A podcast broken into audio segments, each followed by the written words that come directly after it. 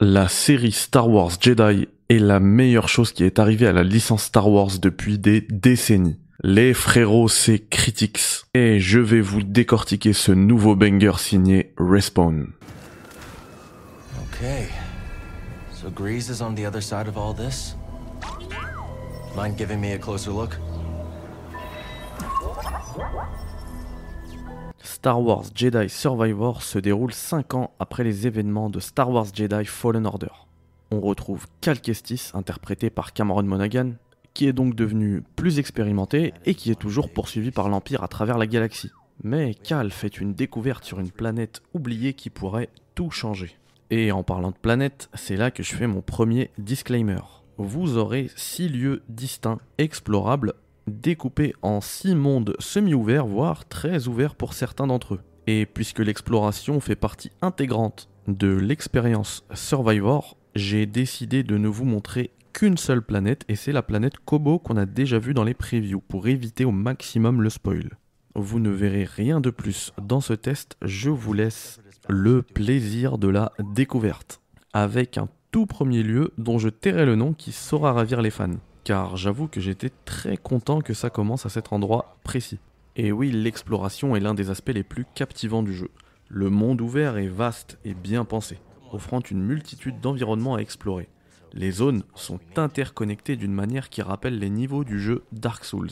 La planète Kobo que vous voyez a l'air immense, et pourtant, un nombre incalculable de raccourcis extrêmement bien placés permettent de faciliter la navigation. Les différents environnements sont tous magnifiquement conçus et n'ayons pas peur de le dire, Respawn a pondu une merveille de level design. Ils n'ont pas cédé aux sirènes du monde ouvert et c'est une très bonne chose car ils prouvent avec Star Wars Jedi Survivor que le monde ouvert n'est pas une obligation pour favoriser l'exploration. Et dans un jeu comme Star Wars, l'exploration est primordiale. Et quel bonheur d'avoir accès à toutes ces zones directement depuis le Mantis, faisant office de Normandie du commandant Shepard.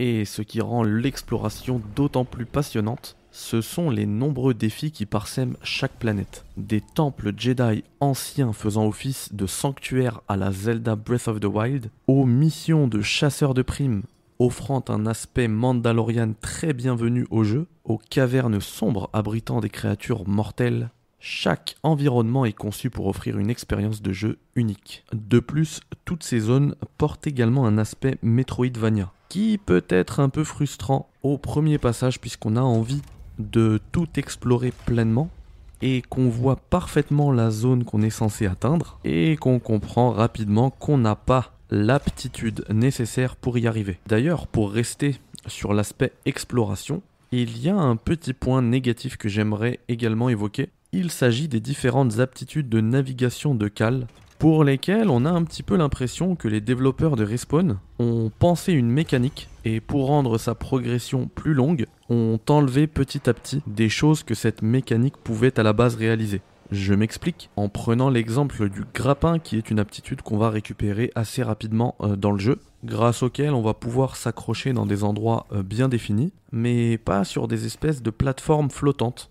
Il faudra attendre un moment bien plus avancé dans le jeu pour pouvoir débloquer cette aptitude. Ce qui ne fait pas trop sens puisque le grappin devrait être capable de s'accrocher où on lui demande. Je peux également citer un autre exemple qui fait encore moins sens, c'est l'utilisation de la force pour Cal Kestis.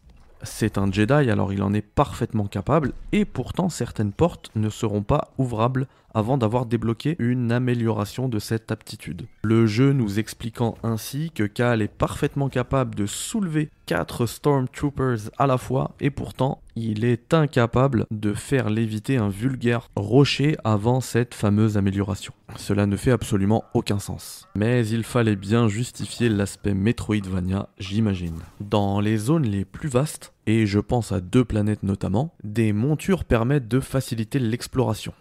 Peut effectivement apprivoiser des animaux pour se déplacer plus rapidement dans les zones les plus ouvertes. Et ces animaux permettent aussi d'accéder à des zones jusqu'alors inaccessibles. Et c'était un point négatif que j'ai oublié de mentionner dans mon test de Zelda Breath of the Wild sur les montures, savoir l'obligation de constamment aller dans un point relais pour récupérer son cheval ou réapprivoiser à chaque fois un cheval sauvage. Franchement, entre vous et moi, ça ne fait absolument aucun sens dans un open world. Imaginez un GTA on est obligé d'aller à chaque fois au concessionnaire pour euh, conduire une voiture Eh bien, dans Jedi Survivor, il suffit tout simplement d'apprivoiser une seule fois un animal pour avoir accès à toute la race à tout moment. Vous aurez juste à appeler l'animal avec R1 ou RB et le chocobo-like le plus proche viendra à votre rencontre. Et c'est tout simplement une excellente idée, en espérant que TOTK en prenne de la graine. Les animaux servent donc de monture ou même de paravoile, ce qui ajoute donc une dimension supplémentaire à l'exploration. Ce qui restera l'un des aspects les plus satisfaisants du jeu. Les combats sont tout simplement incroyables. Je n'en démords pas, c'est ahurissant qu'Electronic Arts ait eu le feu vert de réaliser un Souls-like avec une licence aussi grand public que Star Wars.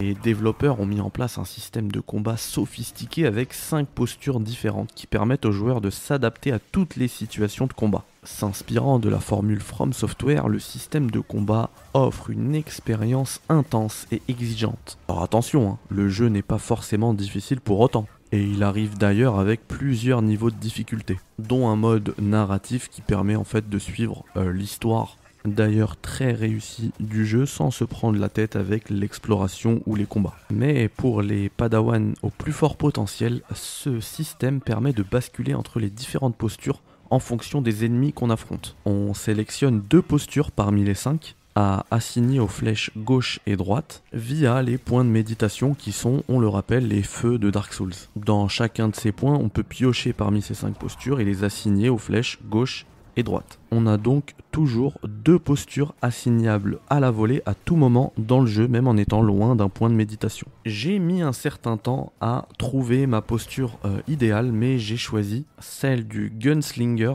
qui permet d'avoir un revolver main gauche et un sabre laser main droite, renouant parfaitement avec les origines western de la licence Star Wars. Et en jeu, cela donne des phases au corps à corps main droite, et quand l'ennemi est un peu éloigné, ça me permettait de gérer le combat à distance avec mon gun.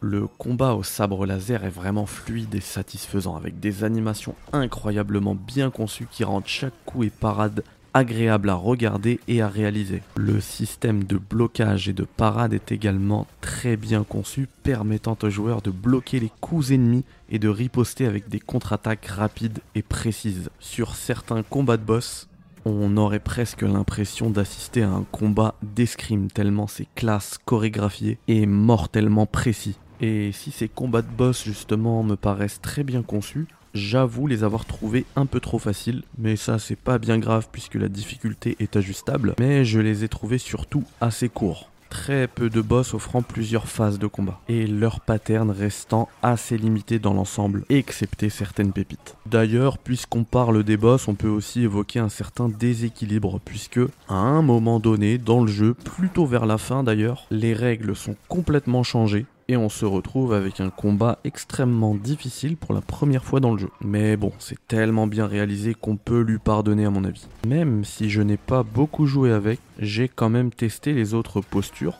qui offrent donc des combats plus classiques avec un seul sabre main droite, deux sabres euh, dans les deux mains, un sabre double lame euh, bah, qui sort en fait contient à deux mains mais qui sort des deux côtés, ou bien euh, une posture qui résulte en fait à une build lourde où on tient le sabre à deux mains. Mais vraiment, la posture avec l'arme à feu et le sabre laser, c'est celle qui m'a euh, ravi parfaitement. Et comme dans Fallen Order, ces sabres laser sont entièrement personnalisables. Et Star Wars Jedi Survivor va très loin sur ce côté personnalisation. Les développeurs ont en effet abattu un travail considérable en offrant une gamme de possibilités de personnalisation pour le joueur. Si on était limité à notre poncho dans Fallen Order, tout est customisable dans Survivor. Le sabre laser peut donc être personnalisé à volonté avec encore plus d'options pour changer sa composition, ses lames, ses couleurs. Mais Cal Kestis peut aussi être complètement personnalisé puisqu'on peut lui changer ses vêtements, le bas, le haut, la veste, sa coupe de cheveux et même sa barbe. Très tôt dans le jeu, vous allez découvrir le Pyloon Saloon. Et oui, encore une fois, le jeu renoue avec les origines western de la licence. Et ce saloon servira de base centrale dans le jeu. Lui aussi pourra être personnalisé et amélioré. Le joueur peut recruter des PNJ qu'il découvrira en explorant toutes les zones du jeu, et ils viendront habiter dans ce saloon. On pourra même y recruter un DJ, acheter le disque de la fameuse chanson d'introduction de Fallen Order et lui remettre pour qu'il la joue dans le saloon. Ce qui était pour moi une façon de dire au revoir à Prof, notre pote sur Braca dans l'intro de Fallen Order. La personnalisation est tellement poussée qu'on en vient presque à un délire de construction de base puisqu'il y aura même sur le toit un jardin où l'on pourra planter les différentes graines du monde de Star Wars qu'on aura trouvé à l'occasion de nos différentes escapades. Et quand je disais dans l'intro que la saga Star Wars Jedi était la meilleure chose qui était arrivée à la licence Star Wars, je parlais aussi de l'aspect codex que revêt puisque avant Mass Effect, j'étais un grand fan de Star Wars. Et comme dans Mass Effect, je me suis surpris à passer énormément de temps dans le codex, dans le journal euh, présent dans le jeu, puisqu'après chaque scan de notre environnement par BD-1, que cela soit un humain, de la faune, de la flore, des environnements ou des vaisseaux ou des droïdes, eh bien on a tout de suite une entrée dans ce journal, dans ce codex, qui apporte beaucoup plus de précision et de contexte à ce que l'on vient de rencontrer, nous permettant de nous immerger encore plus dans le monde de Star Wars. Contrairement à Mass Effect Andromeda, justement, ces phases de scan bien qu'omniprésentes ne demandent qu'une seule input. Dès que vous arrivez devant un truc d'intéressant, vous avez juste à appuyer sur la flèche du bas et c'est réglé. Même si on a quelques imprécisions où il va falloir parfois faire des petits créneaux, reculer un tout petit peu pour avoir euh, l'invite de commande de la flèche du bas pour pouvoir scanner parce qu'on n'est pas vraiment devant le truc et tout. Euh, ça peut être assez frustrant. Donc il faut quand même le mentionner. D'autre part, l'aspect parcours primordial pour l'exploration des zones peut également parfois manquer de précision et je pense notamment à ces satanés tuyaux jaunes. Côté technique, j'ai trouvé le jeu très beau. Les graphismes peuvent être époustouflants par moments et offrent un monde très détaillé et immersif. Le jeu arrive d'ailleurs avec un mode perf et un mode qualité sur PS5 et Xbox Series X, nous proposant donc une expérience à la carte et comme vous l'avez vu dans le bandeau de test, moi je l'ai fait sur PC, c'est des captures PC que vous avez, et on retrouve énormément d'options paramétrables pour une expérience encore plus à la carte. Et vous le savez, j'ai quand même un gros PC, et pour moi c'était la claque technique. L'ajout du ray tracing fait complètement la différence. Les différents reflets sont parfaitement gérés, c'est bluffant et cela ajoute énormément de réalisme et cela participe grandement à l'immersion selon moi. Cependant, les chutes de framerate sont très fréquentes, mais un gros patch sera déployé le jour de la sortie pour résoudre ces problèmes. Et il est important de noter que l'installation du jeu nécessite environ 150 Go d'espace de stockage sans même le patch Day One. Et d'ailleurs, Next Gen, pardon, Current Gen oblige, le jeu est également optimisé pour les SSD, ce qui signifie que tout se charge très rapidement et quasiment sans attente aucune. Et pour ceux qui ont la chance de posséder les deux consoles, notez que la PS5 part avec un avantage qui est pour moi conséquent pour le coup, c'est la très bonne exploitation de la DualSense. Les gâchettes adaptatives et les retours haptiques offrent une expérience de jeu immersive permettant aux joueurs de ressentir la présence de la force dans le jeu littéralement. Par exemple, quand vous utilisez l'attraction ou le rejet via la force, si votre jauge est à zéro, la gâchette deviendra de plus en plus résistante. Et si vous avez suivi, moi je l'ai fait sur PC et en branchant la DualSense sur un PC, on peut également bénéficier de cette excellente prise en charge. La mise en scène est très fidèle à l'univers de Star Wars. Respawn a clairement fait un travail génial, s'assurant que chaque élément présent dans le jeu soit quelque chose qui fait écho à l'univers Star Wars, du design des personnages au bruitage des armes, jusqu'à l'ultra-wide parfaitement géré sur les versions PC exclusivement du coup. Puisque l'ayant testé sur un écran super ultra-wide et également sur un écran 16 neuvième, sur ma télé, vous verrez que les cinématiques passent en 21.9. Eh bien, si vous avez un écran en 21.9, donc pas en super ultra wide, hein, qui est le 32.9, vous n'aurez aucune barre noire sur votre écran et la transition entre gameplay et cinématique sera littéralement parfaite. Celles-ci sont d'ailleurs également très bien conçues, offrant des moments épiques et inoubliables qui resteront dans les mémoires des joueurs. Celles-ci sont mises en scène exactement comme dans les films avec des angles de caméra cinématiques et des effets visuels époustouflants. L'histoire et le scénario de Jedi Survivor enterrent la dernière trilogie en date, mais c'est pas bien difficile, me direz-vous. Mais si je voulais pousser un peu plus loin, je dirais que c'est même le meilleur film genre euh, ever. Mais je pense que vous n'êtes pas encore prêt pour ce débat-là. Donc tout ce que je peux dire, c'est que l'histoire est très intéressante avec des personnages attachants et une histoire qui évite d'être manichéenne, alors que l'on comprend les motivations respectives de les personnages présents. Et si, comme moi, vous avez du mal à vous engager dans une histoire qui se déroule dans cette période un peu bâtarde et surexploitée qui se trouve très exactement entre les deux premières trilogies, puisqu'en fait on connaît déjà la fin, eh bien laissez-moi vous citer cette phrase de Grise, le pilote attitré du Mentis déjà présent dans Fallen Order, qui m'a semblé avec cette phrase vouloir briser le quatrième mur et cela a parfaitement fonctionné avec moi, ayant eu l'impression qu'il m'adressait directement la parole. Deux points, ouvrez les guillemets. Même si les dés sont jetés, c'est quand même à nous de jouer et on jouera comme on l'entend. Et cette simple petite phrase m'a permis de me remettre le pied à l'étrier de l'histoire de Star Wars Jedi, et j'avoue avoir été très impliqué dans celle-ci, parfois ému, parfois touché, et je suis très content d'avoir été de l'évolution psychologique cohérente et logique de Cal Kestis. Côté durée de vie, comptez entre 20 et 30 heures de jeu pour euh, voir les crédits tournés dans Star Wars Jedi Survivor. Pour ma part, il m'aura fallu 21 heures de jeu pour le terminer, tout en sachant qu'il me reste certaines choses à faire, même si j'ai déjà pas mal exploré. Il y a pas mal de planètes où je suis à plus de 90% d'exploration. et une fois fini, le jeu propose un mode NG+, qui est très bien réalisé puisqu'il apporte également un certain lot de nouveautés qui favorisent la rejouabilité. Aussi, notez que le endgame est très bien amené façon God of War. Vous pourrez donc continuer d'explorer toute la galaxie, enfin les 6 zones présentes tout du moins, après avoir terminé le jeu. Je ne vous révélerai pas dans quelles conditions pour ne rien spoiler. Pour finir, sachez que Star Wars Jedi Survivor s'inspire énormément de très bons jeux.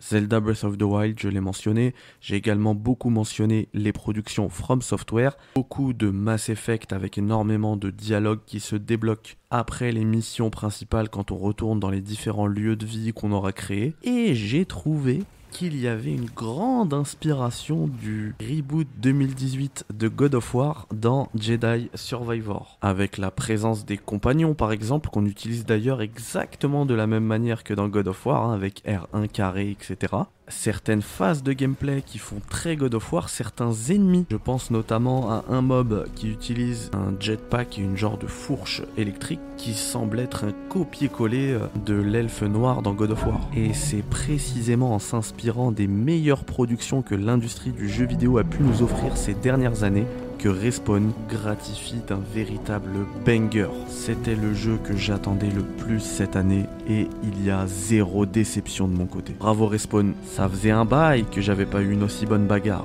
Vraiment les gars, on n'a pas vu un jeu Star Wars aussi réussi depuis KOTOR, même si c'est deux jeux extrêmement différents. Mais vous m'avez compris en termes d'exploitation de licence, ahurissant à quel point c'est génial. Et pour cette raison, c'est un 9 sur 10 vous pouvez foncer les yeux fermés. Merci à tous d'avoir suivi ce test. Vous commencez à comprendre maintenant que ce petit format demande énormément d'investissement. Alors j'espère qu'il vous aura plu au moins. N'hésitez pas à me donner vos retours sur celui-ci dans un premier temps, mais surtout sur votre ressenti sur le jeu dans un second, et j'espère que vous serez aussi subjugué que moi par cette aventure et ce gameplay maîtrisé en tout point. Vous aurez également sur la chaîne via la playlist Café Découverte un let's play intégral du jeu. Or, si vous bloquez sur certaines zones, et d'ailleurs le jeu ne vous prendra jamais par la main, j'ai parlé de compagnons tout à l'heure, et notamment le compagnon principal qui est BD1, et eh bien euh, Jedi Survivor ne tombe jamais dans la facilité du compagnon qui te balance la résolution d'une énigme. Non, le jeu ne te prend pas par la main, il ne te prend pas pour un imbécile. Et j'ai eu, je crois, à une ou deux reprises, la proposition d'un indice par BD1 auquel je devais répondre par euh, oui ou non via la flèche gauche ou droite. Mais ça s'arrête là, sinon il n'y a pas d'indice et tu dois gérer toi-même